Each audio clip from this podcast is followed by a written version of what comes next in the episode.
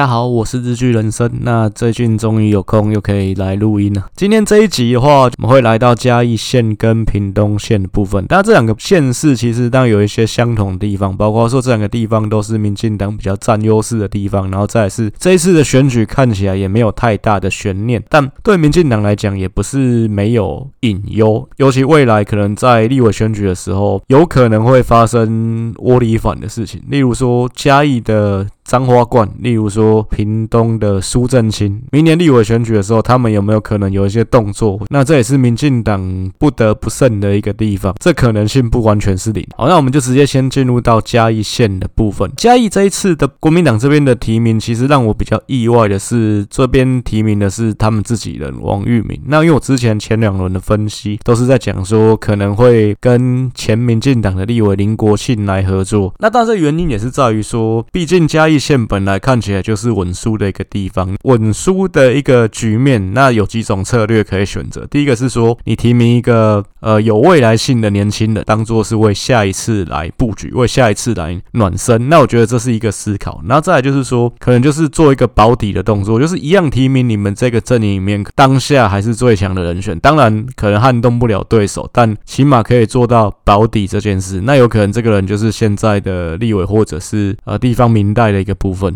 另外最后一种选项是拉拢对手，当然拉拢对手是说拉拢对方阵营那个比较弱的一方，有可能就是刚好对方阵营两强相争，那你去拉拢那个落败的那一方。对绿的来讲，站在绿的立场就是以蓝制蓝嘛；对蓝的来讲，站在蓝的立场就是以绿制绿啊。林国庆当然就是在绿的这方算是斗败的那方啊，讲白了就是这个样子嘛。那所以说，其实民进党过去了，其实蛮常会去做拉拢对手那个竞争处于劣势的人选。包括说像二零零八的时候，民进党在淡水区的这个立委，那次其实民进党他们自己就没有好的人选了。当时国民党这方其实是两个人在相争嘛，就是吴玉生跟李显龙，当时都是立委啊。最后国民党是提名的吴玉生嘛，那李显龙就是落败的这一方，所以变成民进党去拉拢李显龙，代表民进党，然后选淡水这一席的立委。再来像新竹县这边，民进党拉拢郑永金的家族，这其实也是这一种。策略的一个应用，那国民党来讲，相对来讲是比较少这样做了。不过，其实我们还有印象的话，上一次的立委选举，在嘉义的部分，陈明文的这个选区，嘉义县三区一样，国民党这边虽然自己是有提名的一个人啊，不过大家也都知道，国民党最后是支持林国庆来跟陈明文竞争。那确实那一次来讲的话，林国庆输不到一万票，其实这个差距算是蛮接近的。那可以说是把陈明文算是逼的算。相当紧，所以说我当时是觉得，其实那上次选完就觉得国民党有可能会继续跟林国庆携手来合作，继续做这个以律治律的一个策略。那不过最后国民党提名的是王玉敏，提名王玉敏，我觉得这条策略就是在说，但一样是选不赢。我刚刚讲的三个策略，其实提名王玉敏不算是其中的任何一项，因为王玉敏感觉不是一个有会长期在嘉义县耕耘的人，所以说他也不是国民党在嘉义县未来的 answer。王玉敏也不是在地的民。代，所以说他也不是那个当下算国民党在嘉义县最强的人。如果你要提名一个最强的人出来保基本盘的话，那我觉得应该是再去找翁从军吧。但是。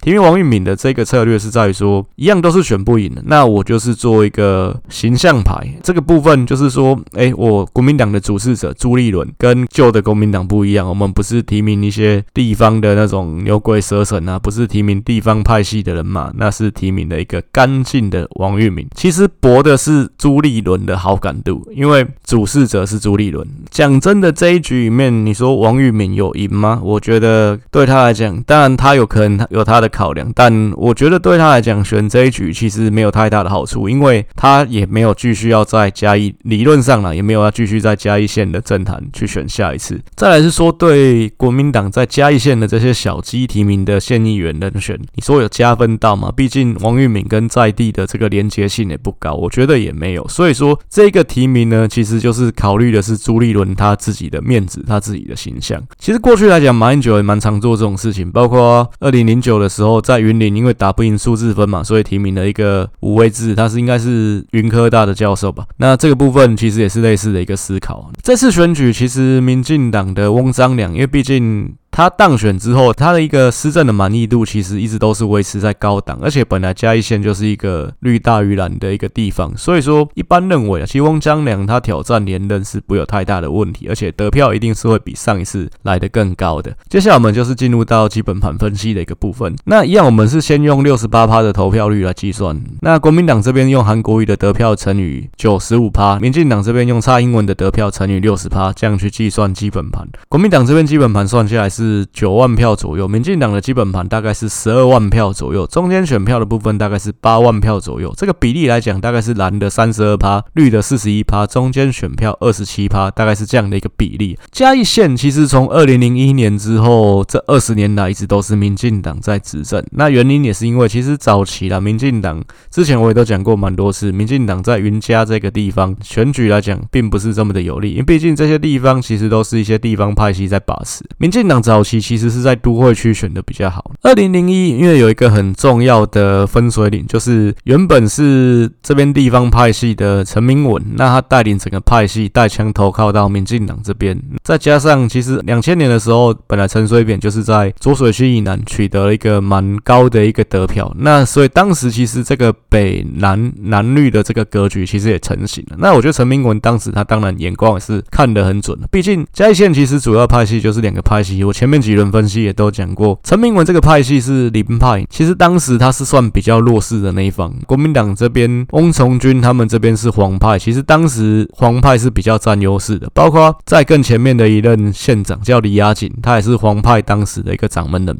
但是这个局面就是从二零零一年陈明文带枪投靠民进党之后，整个扭转了过来，所以说后来变成是，反而嘉义县可以说就是跟台南一样，是全台湾最绿的一个县市。民进党从二零零一连续执政到现在，连续赢了五次的县长选举，那包括总统选举的部分，连气势最弱的二零零八年这个谢长廷的时候，在嘉义县也都是选赢马英九的。那因为这个此消彼长的分水岭之后，变成是说，其实蓝的这边在嘉义县就越来越弱，其实后面也没有新面孔出来，所以这个部分呢，就导致说国民党过去十几年的选举，在嘉义县这边一直都是靠翁从军在撑。翁从军又选立委又选县长，可以说无意不语啊。上一次跟林国庆这个合作，其实算是有一些新意啊，就是说跟国民党过去来讲，在嘉义这边的一个操作一个策略来讲，是有一些不同的一个地方。那当然，我觉得林国庆这一仗也算打得蛮漂亮，就是他喊出打破明文规定的这个口号。那这部分当然是很响亮的一个口号，再加上陈明文在嘉义政坛可以说话最为跟党，其实也差不多二十年的时间。那当然，选民对他也会有一些厌恶感，所以所以这个部分，我觉得这仗是打得蛮漂亮的。那没有继续，其实当朱立伦就是有他自己私心的考量了，不然我觉得继续以林国庆出来打，不会比王玉敏差了。但王玉敏的一个部分，我刚刚提到他跟地方的连结不深，那只是因为他故乡在嘉义县，所以找他出来选。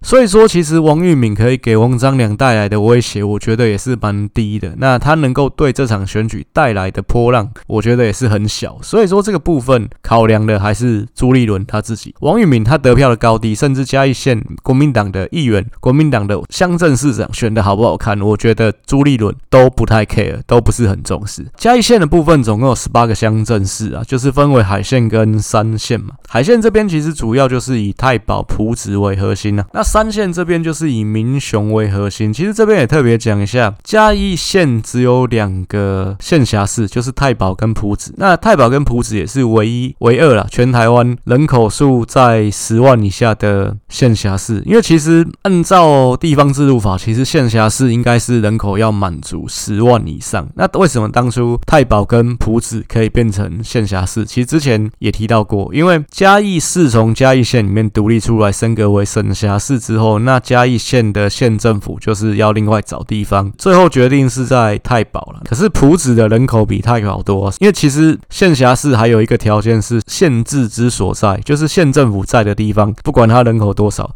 他就可以当县辖市。朴子人口比太保多，那如果你把太保升格为县辖市，朴子人一定会靠北嘛。所以说最后就是太保跟朴子通通都有讲，这其实也是台湾政治蛮常会 有的一个戏码。大家吵的话就是人人有糖吃，就跟呃台湾其实很多火车站其实也是这样盖起来的。为什么我们这边没有自强号哈，外边的自强号每站都停，大概类似的一个概念呢、啊。三线这边民雄其实也是一个蛮特别的地方，就是其实民雄的人口比太保跟朴子还要多。那当然，因为民雄的这个部分是因为它是民雄工业区的所在，所以它有产业嘛，那当然人口就会多。那再就是说，它也有中正大学，就是这个凤梨田大学。当然你说产官学都有，当然人口就会多嘛。那只是说民雄它还是乡，它不是市，但是它人口是比太保还有埔子还要多的。这也是蛮特殊的一个地方。嘉义县除了这个阿里山乡，因为阿里山乡是山地乡嘛，它当然基本盘就是超深蓝的。那另外还有比较靠山区的大埔乡，它的基本盘也是偏蓝，它是浅蓝的。其他的地方大多数都是绿的。那像这个新港，就是全嘉义最绿的一个乡镇，它基本上已经算墨绿了，就是民进党的基本盘吊打国民党二十趴以上。然后另外像太保、朴子、六角、义竹、鹿草、民雄、溪口这些地方都是深绿的。就是民进党基本盘赢国民党十趴以上的地方。最近几年的一些重大选举，民进党基本上在嘉义都是从嘉义投赢到嘉义尾。除了这个阿里山、大埔比较常输以外，那这些地方本来就是算偏山地嘛。彰花冠二零一四那是选是连大埔都赢了，就只输阿里山，就让我想到以前吴伯雄有一句话说：“台湾省就算只剩下一座阿里山，我选省长也要选到底。”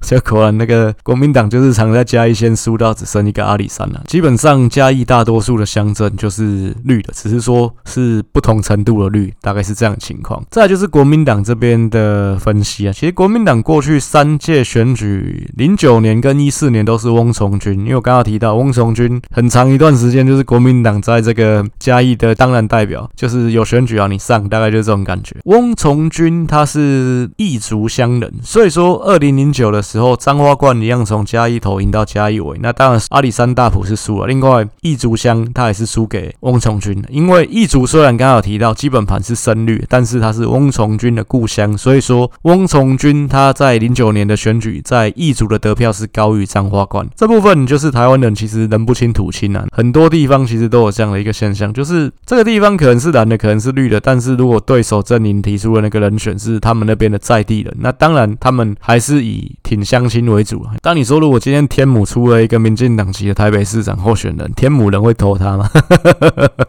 但我是不太知道。那台北都市地方是比较没有这样，但越乡镇的地方，这部分会越明显。那刚好提到这个翁从军呢，他其实几乎每次选举，从二零零八到二零一四这中间选了两次立委跟两次的县长。那县长当然都输了，不过立委是都有选赢。过程中也一度有像那时候苹果日报就有报说，翁从军选举选到破产，他跑路了。但后来最后法院是判翁从军告赢了，没有这回事。那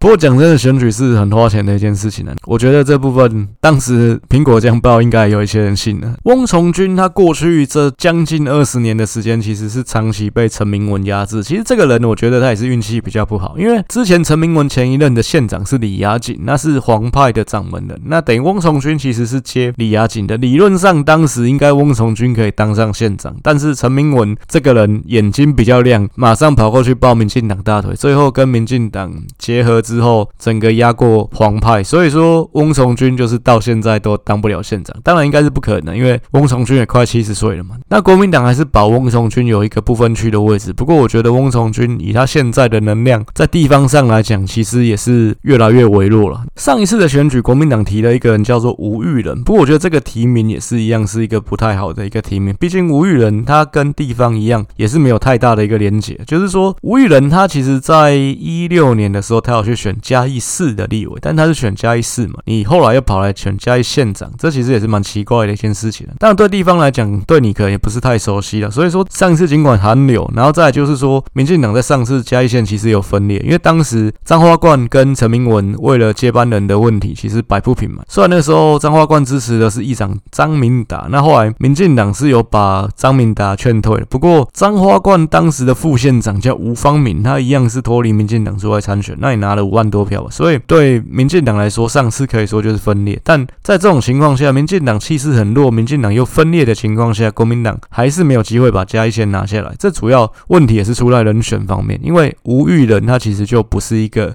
长期在地方耕耘的人。所以，我们去看吴育仁上一届的得票，其实除了大埔乡之外，所有的乡镇，包括阿里山乡，他的得票都是低于国民党的基本盘。那如果说他有办法开出跟国民党基本盘以上的一个票数，我觉得他其实对于翁章张良来讲，那当然就是有一定的程度的威胁。所以最后当然民进党上次算是惨胜了，就是翁张良他只是以些微过半的一个得票，那手下民进党这一席的一个执政。不然其实上届选前有一些媒体也是认为说，民进党在嘉义县有可能分裂，有可能因为这样子失掉这个执政。在我们就是来到这一届的一个选举啊，其实这一次国民党刚刚提名王玉敏这部分我也分析过。其实，在今年之前，一直有媒体去揣测说，国民党可能在跟林国庆在合作，或者是说国民党有可能跟这个上届脱离民进党出来选前彰花冠的副县长吴方敏合作。因为吴方敏其实上届选出之后，他跑去哪里？他跑去韩国瑜高雄市的小内阁当官，所以说他其实是整个靠过来蓝营这边的嘛。那当。然，国民党提名他或国民党找他，这其实也是合情合理的事情。再加上，其实他在地方也是有耕耘的。他上次选举也拿了五万多票，在无党的情况下面，所以我觉得吴方敏对国民党来讲也是一个合作的对象。只是说最后也没找林国庆，也没找吴方敏，最后是提名了自己的一个算形象牌王玉敏啊。王玉敏他当然他本身就是一个算可以说是社福啊，这个关怀弱势这样的一个形象，所以他但这个人我觉得就是不会扣分的，因为毕竟他做的事情就是公益嘛。再说他可能学历各方面条。件其实也是都还不错的，只是说他跟地方真的不是太有根基啦。就是这个人，他大多数发展还是在台北嘛，所以我觉得他的开拓选票的能力其实也蛮有限的。对地方来讲，其实对你不熟悉，再来说你做了这些好事情，那你又在台北做，跟我们地方有什么关系啊？这部分我们关心的还是你可以为我们地方做什么嘛？就是在于说你跟我们的距离是不是很遥远了？这部分我觉得王玉敏能够激起的火花是蛮微弱的，只是说。他就是一个对朱立伦来讲不失分，而且对朱立伦来讲甚至有加分的一个选择。近期其实我有看到国民党有去做一些空战，想说去拉抬王玉敏，但我觉得看起来效果都是蛮微弱的。你就看到有一些可能东森新闻杀小的下面就会有一些人推文，然后一些贴个连接什么的，说王玉敏好棒棒，这个呃翁章良不好啊之类的，类似这样的一个情况。那就发现吗？下面没几个暗赞，那所以这部分我觉得那个效力是蛮。有限的，那这部分当然跟 我觉得打行销跟你产品本身有关系啊，你产品本身就不强嘛，那当然 推销也传播不出去啊。好，那我们接下来就是到绿营的这个部分了。其实绿营零九年、一四年都是彰化冠选嘛，那票也都开的不错。但是我觉得他九年县长当下来，其实有点虎头蛇尾。就是说我之前在 Parkes 里面也讲过，在讲那个新竹棒球场的时候，台湾很多县市长其实都很喜欢去做一个大型的公共建设。这是为什么？就是说代表很像说乾隆很喜欢看到一些名画沙小等，就在上面盖印章或者上面题诗。你在地方你贡献了一个大型的公共建设，未来大家想到这看到这公共建设，就想到你嘛。比如说，我们想到什么台中科剧院干，想到胡志强啊。所以其实彰化冠他在嘉义县做了什么？他做了一个叫做高跟鞋教堂。可是最后这个东西也被批评得很惨，因为第一个你没有带来观光效益嘛。再就是说，那这个东西盖在那边到底从哪小，就是跟地方跟地景其实没办法结合在一起嘛。这部分最后就变成是一个文字馆了。再就是说，彰化冠的一个任期的尾声，他其实跟他的老战友陈明文，其实他们两个之前是很麻吉的，就是说算是两个人同时执掌嘉义政坛，一个当立委，一个当县长，然后后来就调过了来变成。就是两个人换位置，但是两个人其实都是在嘉义画最跟党。不过当然能量上面、权力上面，应该还是陈明文比较强的。但后期两个人因为接班人的问题，包括张花冠他是挺张明达嘛议长，陈明文他就是挺现在的县长，就是汪张良。最后两个人闹得不是很好看，包括那时候张花冠来说什么那个陈明文搂他那个肩膀还是什么性骚扰，这 其实这个觉得弄得不是很好看的。那蔡英文看到应该妈脸都绿掉。最后当然蔡英文在这两个之间。那一定是选陈明文嘛，这不用说，毕竟陈明文不看人家嘉义的影响力啊，你看陈明文跟张花冠谁对民进党，谁对蔡英文的贡献比较大？妈的，那闭着眼睛都选陈明文了。那因为陈明文就是在民进党最弱势的时候就挺身支持蔡英文。坐稳这个党主席的位置嘛，他其实也算是一个蛮铁杆的蔡英文嫡系人嘛。所以说，就是当蔡英文党主席还没坐稳的时候，有这个陈明文这个地方的大诸侯去相挺，那当然这也是蛮重要的一个力量。所以其实之前我也讲过，张花冠他是很少数当完两任县长，但是没有获得任何安排，他没有被安排任何国营企业，没有任何安排什么资政啊、杀回这些，或者什么总统府里面什么职位，就是或者是入阁，通通没有。我觉得这是一个蛮特殊的。一个现象。那这当然也是一个蛮微妙的事情，就是那代表什么？代表张花冠在蔡英文眼中可能黑掉了嘛？所以说，但这种情况，我觉得就是很危险的。你在这边讨不到好处的时候，你会怎么办？一定是个选择，是不是要靠过去另外一边嘛？所以我觉得后来张花冠的人马，像吴方敏，他其实就靠过去蓝的那边了，是不是有可能张花冠？啊，毕竟张花冠本来就是蓝宁地方的势力出身的，那你有没有可能再靠回去？这部分就很难说了。那我觉得这也是民进党要去小心提防的一个地方，有没有可能张花冠？明年就出来选立委，不管是他代表无党，他脱党，或者是说甚至就直接靠过去国民党，我觉得这都是有可能的一个事情。当然，现在看起来，我觉得没有很明显的一个迹象，但是。空气中确实有这样的一个感觉，而且再来是说，张花冠其实这个人他本来就是也是不甘寂寞的人啊，因为毕竟他是很年轻的时候就崭露头角的一个人，他年轻的时候就嫁给曾正农，曾正农是谁？就台湾的两乙大王，他之前也当过立委，他其实早期也算是一个政治界讲话声音蛮大的一个人。那当然，他后来就是从商嘛，诶，但他本来就是商人啊，他后来就是都到柬埔寨那边经营他的生意，那政治这个部分就是放给他老婆张花冠。其实张花冠应该是，我记得应该二十几岁就嫁给曾正农，那曾正农那时候已经算应该是中年了吧，两个年纪我觉得是有点差的。不过其实张花冠这个人用台语讲就真正就看卡，就是那种。很会做生意的人，所以他在曾正农的事业里面，他其实也是扮演很重要的一个角色，不管是从政或从商，因为他本来就是中兴法商毕业的嘛。其实中兴法商以前就现在台北大学也是在商科里面，其实也是蛮强的一个学历啊。所以我觉得他本身就是一个在地方有掌握过权力，而且能力也是蛮优秀的一个人。那你一旦今天什么都没有，这部分我觉得一定是不甘寂寞嘛。有没有可能就是往男人那边靠过？去，这是我觉得民进党要很小心的一个地方。那再就是翁章良，他这一次选举，他当然能量是比上一次强，因为上一次有人就说他当选是不是就是当陈明文的傀儡？因为他毕竟是陈明文造的，那你可能要靠陈明文。那不过现在看起其实他在执政，他并不是陈明文的傀儡，他是做他自己的县长，而且他其实也获得蛮高的一个施政满意度，就是四年来他都是维持在这个前段班的位置。他可以说他上台之后是倒吃。甘蔗，他是一个弱势的姿态上台，但是他是现在是一个强势的身份、强势的姿态在追求连任，跟黄伟哲可能有点不一样。黄伟哲是很弱势的上台，又很弱势的争取连任，那而且应该还是会上的。但这其实我觉得气势上、能量上是有差别的，也是因为翁章良太强了，所以说这部分我觉得后来国民党考量没有选择林国庆，没有选择吴芳敏也是在这边。因为如果说今天翁章良弱，那蓝的有机可乘的话，我觉得他就会去。寻求这些人的合作，但看起来没有机会把他扳倒，把他拉下来。那我就是做一个形象上面的一个铺垫，拉抬我朱立伦要选总统的一个光环。那我觉得这部分这个策略上也是没有错的，反正都不会赢嘛。那翁章良他县长当的不错，再当四年，其实以他的年纪大概六十几岁，入阁我觉得是蛮有机会的。如果说啦，民进党还在中央执政的话，翁章梁卸任之后应该是有机会入阁的。在我们分析第三势力的。一个部分呢、因为其实嘉义县是一个乡村型的县市嘛，它是乡下，所以说民众党跟时代力量在嘉义县的得票都是低于他们的全国平均的。民众党在全国平均是十一趴，嘉义县的得票只有九趴；时代力量全国平均是八趴，那在嘉义县只有七趴。不过值得一提的是，时代力量在嘉义县的竹崎乡，它是获得了十趴的一个得票，它是高于它全国平均，也远高于在嘉义县其他任何一个乡镇。为什么？因为邱显志是竹崎人，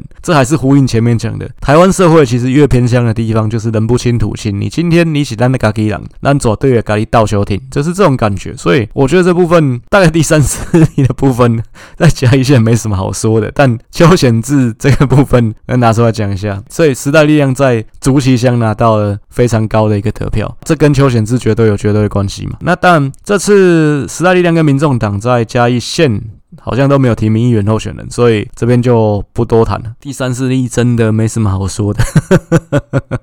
好，那我们就是进入到这个 PK 对比的一个部分啊。那之前在解析篇的时候，我蓝的这边我是用林国庆来做代表，所以这边一样重新做了一个 PK 表，还是再记录一下，就是说，如果说你想要看比较详细的数据 PK 表、比较表、年表的一个部分。还是希望你可以来订阅我的方格子。其实以王玉敏跟翁章梁这两个人来做对比。当然从政治一方面，翁章良绝对是比较好嘛。然后再来就是说，因为毕竟王玉敏他其实只当过一届的不分区立委，这是他仅有的公职资历。年纪方面，王玉敏比较有优势。王玉敏五十一岁，翁章良五十七岁，那两个人都是在地的呢。不过在地的这项分数，我是给翁章良比较高分。那原因也是因为王玉敏虽然他故乡是嘉义县，但他其实常年不在嘉义发展，包括他过去是俄服联盟的执行长嘛，这部分也不是在嘉义，所以说我觉得他的在地感、连结性是比较薄弱的。那学历方面，两个人我觉得半斤八两啊。王玉敏是嘉义女中，然后东海社工；翁章良是嘉义高中中原职工，其实两个人看起来差不多，所以这部分我没有给谁比较高分。我觉得比较下来啊，翁章良当然各方面还是比较有优势，除了年龄之外。不过还是特别讲一下，王玉敏这个人，他过去从事刚刚提到俄服联盟的执行长，所以他从事的都是社福方面的 NGO 工作。但是他亲马英九的色彩其实蛮浓厚，他现在也是挂名马英九文教基金会的顾问。那其实当初二零一二他当这个不分区立委，他进入不分区国民党的名单也是马英九把他放进去，所以这部分其实他跟马英九的连接性还是在的。那这部分对嘉义县的选举来讲，他其实就蛮难讨到好的，因为毕竟嘉义县对马英九有什么看法，我相信负面会大于正面的。所以这个部分，我觉得王玉敏其实没有太大的一个翻盘空间。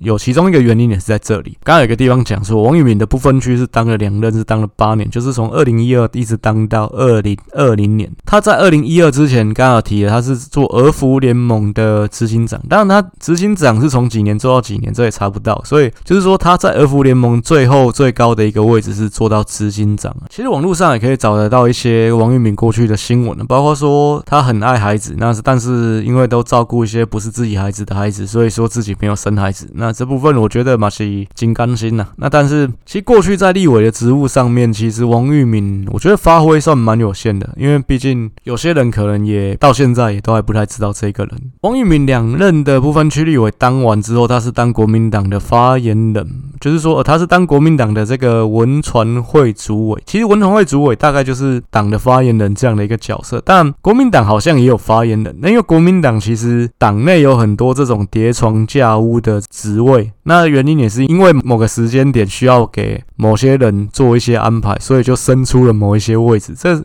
这是很国民党的一件事情。所以其实国民党你要说可以当发言人的这个职位有好几个，但文传会主委绝对是其中一个了。但我觉得王玉敏的发挥跟过去担任过这个职位的人，你有想到谁？第一个蔡正元嘛，蔡正元就当过这个职位。王玉敏的发挥跟他在这个职位上面的一个表现，相对来讲，我觉得看起来是比较单薄的。而且还是再讲一次，我觉得王玉敏他就是朱立伦打的一张安全牌，那是要成就朱立伦自己的形象，但是并没有让王玉敏在嘉义县长期耕耘的意思。这就是有差别，就是说你安排王玉敏在这边，可能就是一次性的，就是选这一次而已。那当然选上的机会，我觉得也有限了。不要说选上了，你能够冲高票，我觉得都蛮困难。那再讲这翁章良，其实翁章良也是呃民进党这边野百合世代的一个政治人物，不过跟他早期的战友比起来，像林佳龙啊，像郑文灿这些人比，他相对来讲，他崭露头角的时间比较晚。他过去长期都是做幕后的工作，包括他也在陈唐山的。下面做秘书，那也有担任过民进党的一些党职，那后来就是回到故乡嘉义县这边做嘉义县政府的秘书。他是在陈明文的时代就进去嘉义县政府了，那后来换成张花冠当县长，他一样也是留在县府里面，包括当这个社会局长，那后来进去当农委会的副主委。其实在这选上县长之前，他没有选过举，而且他在地方或者他甚至全国的一个知名度都是相当低的，因为他主要都是做幕后幕僚的一个工作，所以他其实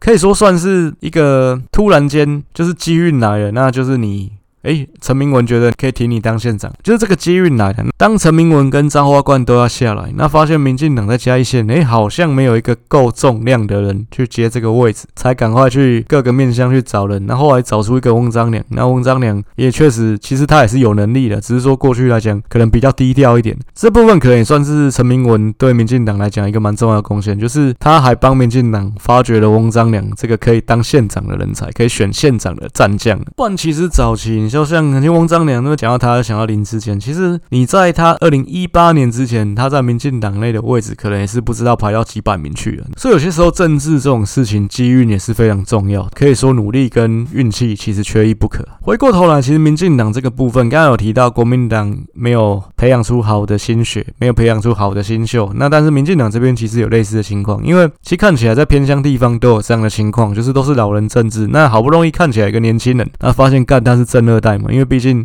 不然你怎么会在这边搞政治？你怎么有资源，有什么能量在这里搞政治？假设说当时啊，彰化冠后面假设就是交给张明达，那当然对民进党来讲，我觉得也不是好事。毕竟张明达过去长期来讲，在更久之前他也不是民进党嘛，那他就是这个算是地方派系的人嘛，那就是最后哎、都靠过了民进党这边，因为毕竟民进党在嘉义比较得势嘛。但形象上面，翁章梁绝对是比张明达好很多了，所以这部分我觉得这是陈明文对民进党对嘉义县在他他政治生涯的晚期一个蛮重要的贡献。那最后就是进入到估票的一个部分了。那我是觉得整体来讲，嘉义县应该算是六比四，就是说大概翁章梁可以拿到六十八左右的得票，王玉敏大概就是守四十八左右，这个差距应该是会蛮明显的。所以翁章梁的得票绝对会比他上次只拿到十四万多票嘛，不到十五万票，十四万五千多票，这次绝对会比这个票数高蛮多。我是估计他至少拿十七万票以上，应该不是问题啊。双方差距大概就是可以在五六万票以上，这部分我觉得是没有什么悬念，大概就是翁章梁赢多赢少的问题而已。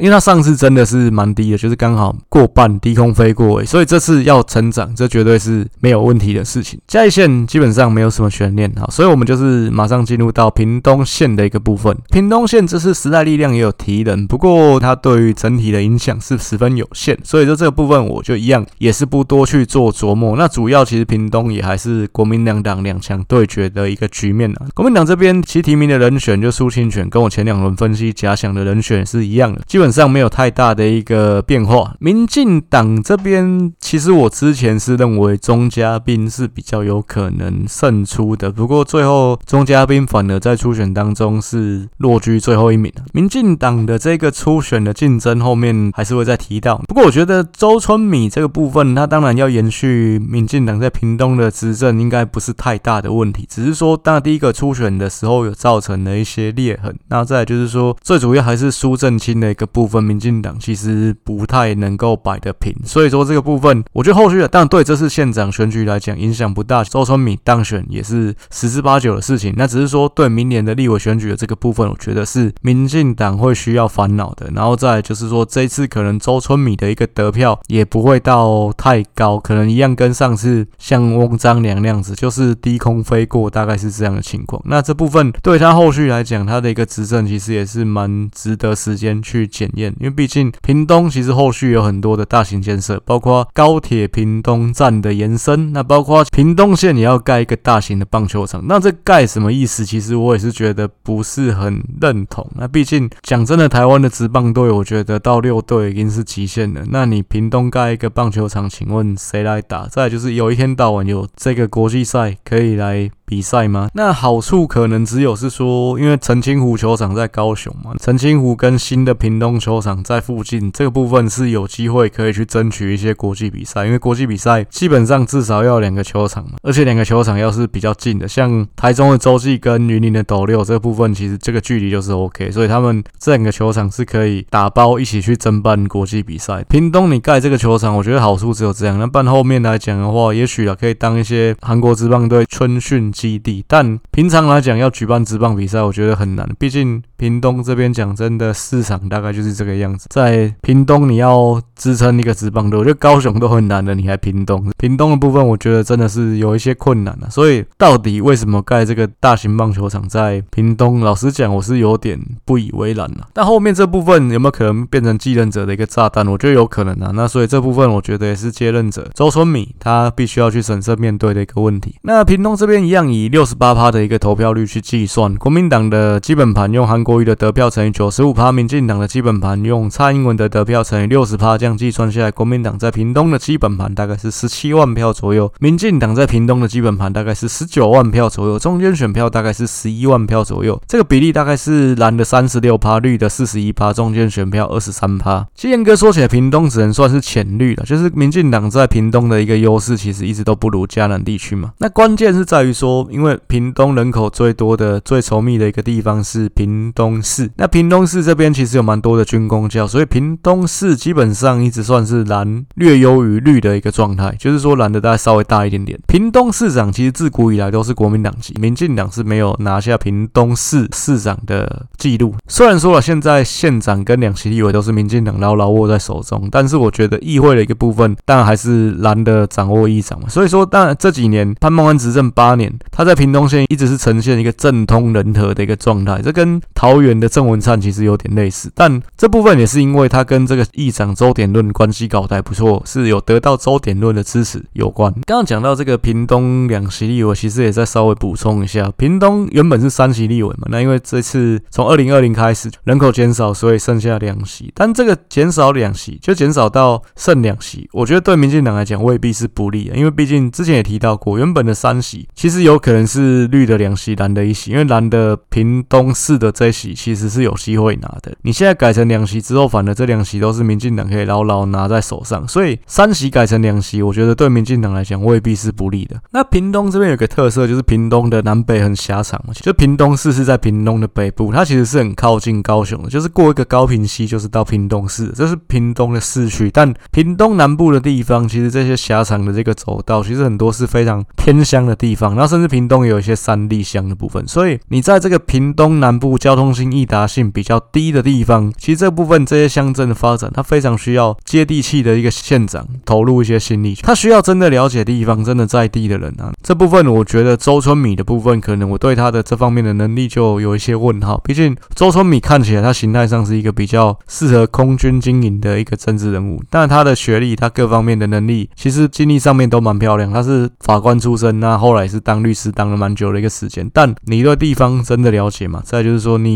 有办法走入这些偏乡去了解他们的需要吗？我觉得这部分就是是我有问号的一个地方。你像过去的三位县长苏家全、曹启宏、潘孟安，其实他们都是基层起家的，他们绝对都是那种脚力很勤的，都是可以深入基层到地方去的县长。所以说，他们也都获得了很高的施政满意度。他们在过去来讲，他们的表现是获得县民的肯定的。周春米他跟前面这三位县长比起来，我觉得形态上面有一些差距。他有没有办法做到前面几任县长这样的一个表现，这样的一个成果，十分值得后面去留意去观察。屏东总共有三十三个乡镇市，包括八个山地乡，这八个山地乡当然都是超深蓝的。然后再来另外琉球的部分，虽然没有其他山地乡这么悬殊，但是琉球的部分其实也是蛮深蓝的一个地方。最后就是这个屏东市，屏东市虽然说总统选举了，民进党都能够赢，但是立委的部分，民进党其实是一直到二零一六才正式拿下，就是之前国民党都还是守得好好的。然后再来就是刚刚提到屏东市长的部分，民进党从来没有赢过。那整体来说，屏东市这个地方应该算是五五波的了。那只是说，我觉得非总统的选举，其实蓝营还是占有一定程度的优势。当然，其他地方多数的乡镇都还是绿大于蓝的，包括说像屏东北部的这个九如跟屏东南部的新园，那这部分这两个区域就是最墨绿的区域，民进党都是吊打国民党二十趴以上。那另外像林洛啊、离港高速、东港、万峦、万丹、竹田、坎顶、林边、南州、佳冬、枋山的，随便说就快十个了吧。这些地方都是深绿的乡镇，民进党都领先国民党十趴以上。其他地方大部分也都是浅绿的，多数的乡镇呢，其实都还是绿大于蓝。但是因为有一些山地乡在，就是说整个人口最多的屏东市的部分，其实蓝的是比较多一点点，所以整个屏东算下来，民进党大概就是浅绿这样子，没有到引真的吊打国民党很多。就是没有赢得像可能嘉义县或台南这么多。再就是分析到国民党过去三届选举的一个部分啊，那国民党零九年、一四年两次推出的人选，一个是周典论，刚刚提到的议长，然后再另外一个是简太郎，其实他们得票都差不多，都是十八万票左右，大概是国民党的基本盘再高个一点点，大概高个十趴左右，那就是国民党基本盘一百一十趴左右的一个表现。苏清泉上一届是得到十九万七千票，接近等于可以算二十万票了，这也是国民党在屏东县长选举的。个新高纪录啊，就是在两千年之后的这部分也是让他得到这一次再战的一个机会。苏清泉他出身东港，所以说他在东港的得票还是蛮不错。不过他得票上是最好的一个地方是芳寮，为什么呢？因为黄国昌整天在那边强打养鸡场，这个地点这个地方就是在芳寮。如果我们想到黄国昌，你可能会联想到一张照片，黄国昌一个人在大雨的黑夜撑着雨伞，一脸忧伤。那么他是他背影呢，就是背影看起来很忧伤的看着这片土地。那这是黄国昌忧国忧民的一个表现。所以说，这个看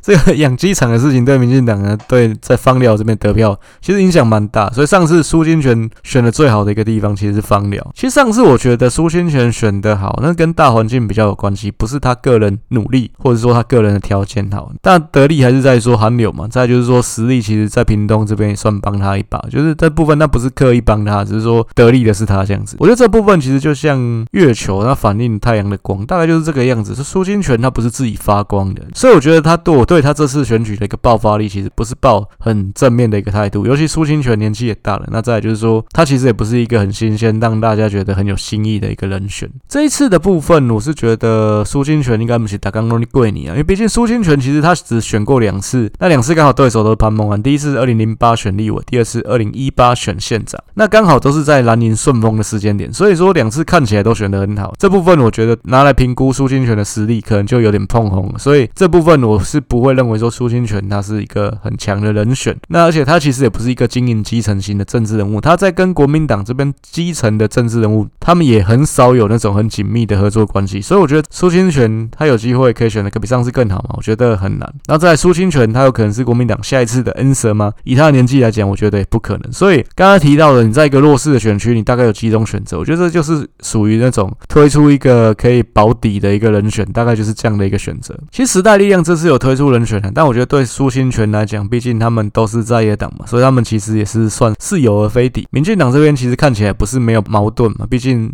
初选其实也有一些裂痕。那只是说，我觉得苏清泉很难把握这些机会，也很难去说服说屏东的选民换他会更好。接下来我就分析民进党这边，其实民进党从两千年之后在屏东的得票算是节节上升了。那包括苏嘉全、曹启宏、潘孟安三个人都做得非常好，三个人加起来执政了二十五年的时间。潘孟安其实上届得票是减少四万多票，因为毕竟反二零一四就是民进党大顺风，二零一八民进党大逆风，会有这样的一个差距，其实也是合理的。倒不是说潘孟安做得不好，县民不肯定他，而且其实我觉得可以看一个点，就是虽然他的得票是减少，不过他在这八大山地乡的得票全部都是成长，而且成长的其实很明显，是那种民进党在山地乡很难拿到的一个票数。你包括蔡英文在二零二零年全国海干了八百一十七万票，他在这些屏东的山地乡，他都没有拿到潘孟安这么高票。我觉得潘孟安其实他过去的执政表现其实是蛮受到山地乡的选民的一个认可，包括说他在雾台乡、太武乡这两个都是山地乡，他拿到过半选票，这我觉得对民进党来说是非常难能可贵的一个成果。那而且像民进党在二零二零年第一次选上了山地原住民的立委，叫吴丽华，其实他也是屏东这边出出身，他过去也当过潘孟安屏东县政府的原民处的处长，所以我觉得民进党在南部这边原住民族之间的耕耘啊，我觉得是有逐渐开花结果的一个迹象。因为民进党你要说选上三地原住民的立委，金价是这边来代替，所以我觉得没有那种真正无法开花结果的沙漠。真的要说有，那应该是金门马祖。但我觉得台湾本岛来讲的话，这就是你愿不愿意投入。包括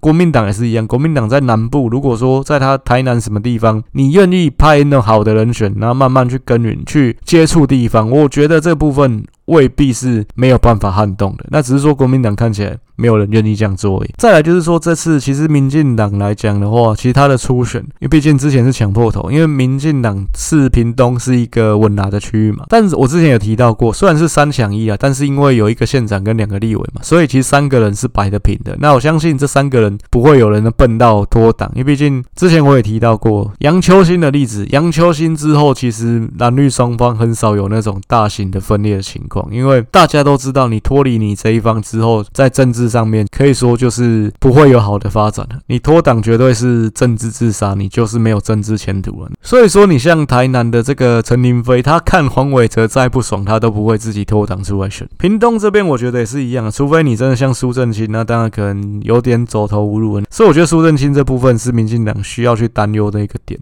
你包括说苏正清，其实他的女儿这次他有争取民进党征召选议员，但是也没有成功，所以最后他女儿是自己出来选的。所以民民进党明年苏正清有没有可能？就他虽然他现在已经不是民进党，但毕竟本质上他还是绿，而且他还是现任立委嘛，有没有可能自己脱党出来选立委？我觉得有可能啊。毕竟其实这跟刚刚讲到彰化冠一样，当你曾经掌握权力，但是你现在什么都没有了，请问你要不要搏一把？那你已经被逼到墙角的时候，你要不要冲？那我觉得是有可能的啦。如果说了民进党这次年底选的不好，气势低迷，那这部分就有可能因为苏正清的关系，造成又失掉一席稳拿立委，我觉得这是有可能的。那那这部分也是考验说周春米，你这个胜利者，你后面要怎么去整合？这是他可能当选县长之后所要面临的第一个重大考验。再来就是第三势力的一个部分呢。其实刚刚讲嘉义时候提到，屏东其实当然也是一样，也是一个乡村型的县市。跟民众党跟时代力量在屏东的得票都是低于他们的全国平均的。民众党全国得票是十一趴，屏东县得票只有七趴。时代力量全国平均是八趴，屏东县也是七趴。所以其实民众党在屏东选的很差，因为他跟时代力量一样，但是他其实全国来讲，大概还是赢时代力量一个坎的。这部分跟黄国昌卖力演出当然有绝对关系嘛。那再就是说，你像刚刚提到这个枋寮，枋寮这个部分是爽到苏金泉，不过时代力量在枋寮其实也是拿到远高于全国平均的得票，他在枋寮拿了几趴，拿了十二趴。其实其屏东其他地方大概就是最多七趴八趴而已，光枋寮这个地方拿十二趴，这也是远高于屏东县其他的乡镇的嘛。这跟黄国昌打洋基场有没有关系？绝对有关系啊！而且其实讲到枋寮啊，讲到这个方寮乡长，其实现任的方寮乡长叫做陈雅玲，他一样也是七年级生，他还不到四十岁。上届他原本是要用时代力量的身份来参选，不过选到一半，他觉得好像不太对，所以就是越想越不对劲，那最后就是用无党籍出来选。那当然，他跟时代力量应该还是合作的关系，时代力量应该还是支持他了，所以最后他选上了乡长，也是算是一个呃以第三势力的身份选上乡长的一个政治人物，这也是蛮难能可贵的。不过呢，他在这四年的任期当中，他一样因为收受公共工程的回扣，就是说遭到起诉跟羁押。但这部分他自己是说，这个是他站在这个位置上的一个无奈。那可是你之前也是批评你的前任，因为他前任也是一样。就这个东西，我觉得前面几集我有提到过。其实你做这种公部门的事情啊，这种所谓灰色地带的事情非常多。你稍一不慎，你他妈的就分身败名裂。所以这部分我觉得就是你在台下骂人很容易啊，但是你真的上来之后，你就知道当家的困难。陈雅玲就是在地方的风评好像没有很好，也是值得借鉴的事情呢。你一个青年的受到大家的一个支持爱戴，把你推上台，结果最后感觉你好像没有做得很好，而且其实你骂人家，那就最后你也发生一样的事情。当然这部分，我觉得有没有可能是讲真的，他怎么走都是死路。我觉得这有可能的，这 这真的有可能。甚至我觉得有些时候，这个所谓的被指控贪污的人，他其实有没有意义要贪污，其实跟根本真的没有。但是有些时候，你就是莫名其妙踩了红线了。那这部分我觉得真的是有可能的。但是其实很多时候你上了台，你会发现可能不是你一开始想的那么美好。理想可能是很丰美，但现实是很骨感的。这部分是青年参政必须要去审慎思考的一个问题，就是很多事情可能不能想得太理想化。我上台之后，我要怎样怎样，我要大刀阔斧，我要把这些什么乱七八糟的事情，通通快刀斩乱麻，通通斩掉。这不是这么容易的一个事情。那一样，等你真正当家之后，你应该还是要想办法做到你当初的理想，兑现你当初的承诺。那不是说上台之后再讲说啊，这个我也是很无奈怎么样的，就是这个东西，我觉得这样讲就是有点讲干话。那跟你讨厌的那些大人不是一样的吗？时代力量这次推出的人叫做詹志军，他是六年级生，他也是医生。不过他这个医生是念那个学士后医，他原本是读实科的。不过他这个人第一个，他知名度不高嘛。再就是说，他其实跟他原本受聘的医院之间，我 Google 查到他其实有一些劳资的争议。他好像是被他原本那个医院解聘，但是他有去告，他有告成功啊。但是这个部分。那间医院还是没有要再聘他回去，但我觉得应该说最主要的关键还是在于他的在地实力，他有没有再去做耕耘这件事情？因为过去来讲看起来应该是没有，所以这部分我觉得他能够给选战带来的冲击也十分有限啊。这就是这个 PK 表的部分，因为我之前是用钟嘉宾来做假想的候选人嘛，所以说民进党这边我就更新成周春敏，那一样也是欢迎来我的方格子做订阅，你就可以看得到详细的内容。这边就是对比苏清泉跟周春敏，那这个詹志军我就不列入了，毕竟。我觉得他的得票应该不会太高了，就是他对整体的选情没有太大的影响。苏清泉六十五岁，周春米五十六岁，所以年纪来讲，当然是周春米比较占优势。再来就是说学历方面，其实两个人应该不会有太大的一个落差。苏清泉是医师嘛，周春米是法官、律师，所以这部分半斤八两，医生还是比较厉害的。从政经历的部分，两个人不会差太多。苏清泉当过一任的部分区立委，周春米是当了两任的部分区立委，所以周春米在稍微占一些优势在经历方面，但两个人的从政经历其实都不是很长，不是那种其实很多县市看起来都是很多候选人。都是在第二十年以上的，那一路可能甚至是从基层民代干到立委这样子。这两个人真的从政担任公职的时间都不算长，但是整体来说，民进党在地方还是有基本盘的优势。然后跟周春米他其实是有获得现任的潘孟安的一个加持，所以我觉得周春米还是比较占优势。其实从周春敏可以打败庄瑞雄跟钟嘉宾这件事情可以看得出来，就是说现在的选举尽管是像屏东县这样的一个算是偏乡的地方，它其实对候选人的要求也越来越高。就是过去来讲，可能有一些普龙宫的人那也可以选县长，但现在看起来是比较困难。就是大家还是会希望，诶，是一个可能是医生，可能是律师这种呃学历经历比较漂亮的人，他来服务我们，来当我们的县市长。我觉得这可能是一个趋势。苏清泉他最大的问题。那就是因为它不是新面孔嘛，所以说它这部分它可以激起的一个涟漪，它可以带来的火花，我觉得是很有限。再来就是他的一个拓展选票能力，它的爆发力，我觉得是不强的。那当然对周春明来讲，这就是他有利的地方。尽管民进党之前初选是有一些裂痕存在。那这个苏清泉他第一次选立委是二零零八年对上潘孟安嘛，其实当时来讲，国民党马英九给他的一个任务就是当刺客，因为毕竟潘孟安选的那个选区是深绿的选区，而且潘孟安算是一个极优的立委，他那次选选的很漂亮，所以说国民党隔一任就是二零一二让他当不分区立委，那为的是什么？为的是让他有资源，就是有这个舞台可以去让他再去选下一次的屏东这边的选举。那只是说二零一四、二零一六刚好国民党都处于逆风的状态，所以他都没有出来，而且甚至在二零一四的时候，他是针对这个柯文哲，他影射柯文哲了，有卖器官的嫌疑。那这部分柯文哲一度说，就是我记得在公共场合，他是不跟苏清泉握手。那他说，因为他太烂了。那 那可是。今年的选举呢，他们两个人竟然同台了。他们两个人在十月底的时候参加这个里港乡长一个候选人的造势活动，他们两个人是共同出席，而且站在这个乡长候选人的左右。这部分算是他们的破冰吗？因为看起来是他们俩是没什么互动，但起码他们是站在一起，而且一起合照了。那我是觉得还是印证一件事情：政治没有永远的敌人啊。今天你苏清泉是国民党，国民党是民进党的敌人，敌人的敌人就是朋友。过去来讲，你觉得这个人太烂了，但是今今天可能我们携手合作有利可图的时候，你就觉得这个人可能没这么烂。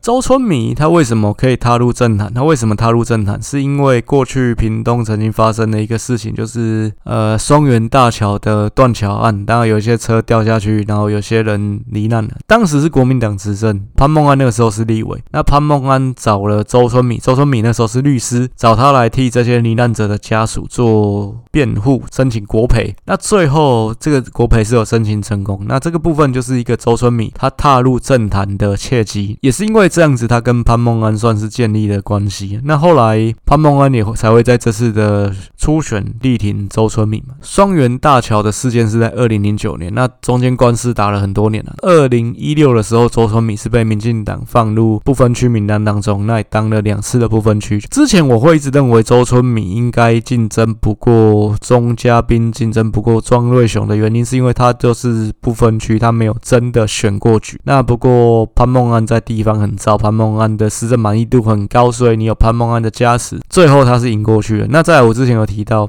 他跟钟佳宾都算是新潮流，所以有没有可能新潮流自己有做内部的整合？那最后新潮流这边是决定重心放在周春米，我觉得这也是有可能的，因为最后看起来是周春米跟庄瑞雄在竞争嘛。其实钟佳宾比较早就出局了。其实我还是认为一件事情，就是政治机运是很重要的。因为你看屏东县潘孟安之后，照排队理论上应该轮到苏苏正清啊。可是苏正清他因为后来卷入了这个收购的弊案，其实他之前他卷入了一个掏空的案子，所以说他就等于是从这个接班的梯队里面被踢出去了。那最后三个人竞争，周春米、庄瑞雄、钟佳滨，其实这三个人都是同时二零一六年当上立委的，论资历没有谁比较深，那只是周春米是不分区可能稍微吃亏一点，但当不分区算比较吃亏，但是其他两个人也没多资深嘛。再来就是庄瑞雄，他其实也是从台北空降下来屏东嘛，他早期一直都是当台北市议员了，所以庄瑞雄也没有比较在地。最后的结果就是周春米脱颖而出，我觉得这也是他的机运了。然后再就是说，这种事情就跟在职场一样，就是有些时候有些人，诶，他没有办法升迁，那并不是说他能力不好或他不够努力，而是因为刚好前面那个位置就被卡住了。那可能前面那个位置他出缺的那个时间点，就跟他的时间不是可以搭得上，他不是在对的时间点空出来。周春米这部分其实就很像啊，就是你刚好在这个时间点，诶，你卡到这个位置，那你的其他竞争者又不是特别强，反而其实周春米一样之前没有选过去，而且看起来不管是他民进党的党龄也好，或者是说他从政的时间也好，都不是很长的情况下面，他反而卡到这个位置。过去历任的屏东县长没有一个女性，所以他如果当选，他就是第一位女性的屏东县长。只是说过去几个县长口碑绩效都不错，那他有没有办法延续这个部分？有没有办法让民进党继续在屏东这个绿色执政有办法可以获得所谓品质保证的这样的一个口碑？有办法继续延续下去，还是说可能在他手上由盛转衰？那我觉得这部分就是需要看他的努力跟造化。再就是说，刚刚提到的这些公共建设，其实还是再讲一下这个高铁的部分啊。我一直觉得说，这个屏东的高铁，它可能是未来双方也会需要攻防的一个焦点，因为毕竟其实这个新建这个选址，它其实就是为了盖而盖。讲真的，你高铁你要延伸到屏东，你要有效益，应该是要再往南延伸到比较南的地方，但是它其实是刚好盖在高雄再过去一点点的地方，其实它离左营的距离是没有很远的，那只是说苏贞昌。我当行政院长，我要给我乡亲一个交代。我们屏东也要有高铁站，所以要有一个高铁站是落在屏东县境内的，就是这样子而已。再就是说，我需要在一个比较短时间内可以做出来的成绩，所以说最后做出这样的一个选址。但这个东西，我觉得它的一个效益其实是不显著的，那只是为了要短时间内可以做好，而且再就是可以有感，那可以去宣传说屏东也有高铁站，大概就是这样的一个目的。这部分未来有没有可能被国民党？长辈甚至时代力量什么这些干爆一定会嘛？那这部分就是后面的县长要去概括承受的。这个攻防的部分，苏贞昌有可能假设民进党继续执政，应该不会是在下一任的阁揆啦，就是后面的人去接手，看怎么样去做。一样县长的部分也是，你后面的人你要去把这个屁股擦到完，还是说可能有些种种原因去改路线，这也是有可能发生的。毕竟台湾公共工程，你 因为一些事情，然后后面改来改去，像机捷什么的，中间也改过路。路线嘛，这种事情很多了，所以后面这个县长怎么做，他的能力怎么样？坦白讲，我对周春米是觉得真的还是抱持一些怀疑的态度。他有没有办法 hold 得住这些事情？当然，也许他会跌破我的眼镜，不一定。就是我们再继续看下去。最后就是估票的一个部分，我先说詹志军的部分，我估计他得票不会超过五万了，甚至就是三四万票而已。所以其实他对整个大局的影响是十分有限的。周春米跟苏清泉，我觉得周春米的得票甚至还会比。上次潘孟恩还要少，那毕竟讲真的，民进党这次基层选举，其实在屏东违纪参选的情况很多，那代表什么？代表这个初选的裂痕还是存在。所以周春米这只屏东的母鸡，他怎么样去带，怎么样去发挥他的影响力？我觉得这也是他第一次投入选举蛮重要的一个考验。跟前面讲的一样，就是我觉得周春米跟上一次的翁章梁其实有点像，就是最后可能是以一个比较微弱过半的一个姿态来当选，但是赢一票也是赢的。后面怎么做才是你最。最重要的，因为你后面这四年你表现得好，跟翁章梁一样，也是有机会倒吃甘蔗嘛。那在苏清泉的部分，我是觉得他的得票大概就是回归国民党一零九年、一四年这个水准，十八万票左右。周春米我是估他大概可能二十四五万票左右，这个差距以过去几次选举来讲，应该还是算比较小的，就是双方会差大概六万票左右。以上就是这一集的一个分析啊，距离选举大概只剩不到二十天，就是在我今天录音的时候，所以其实我还是先。讲一下，就是法规是说不能发布民调，不能讨论民调，但是其实我基本上也没在讲民调了，所以选前十天这件事情理论上对我不会有影响。那所以一样，我还是会再继续去做更新啊。文章的部分我只剩下移花东澎四篇嘛，Podcast 应该就是两集，理论上选举前一天应该是做得完，然后再加上一个最后 final 的总结。那这个 final 的总结我应该没有时间就再写文章了，可就是录一集 Podcast 做最后的一个分析，大概是这样。所以 Podcast 应该还有三集啊，总结包括台北市议员跟包括县市长的一个部分。以上大概就是这一集的节目，还是再工商一下。如果说你真的想看比较细的数据啊，就是真的不要来那边问我说数据可不可以给我，麻烦你去订阅。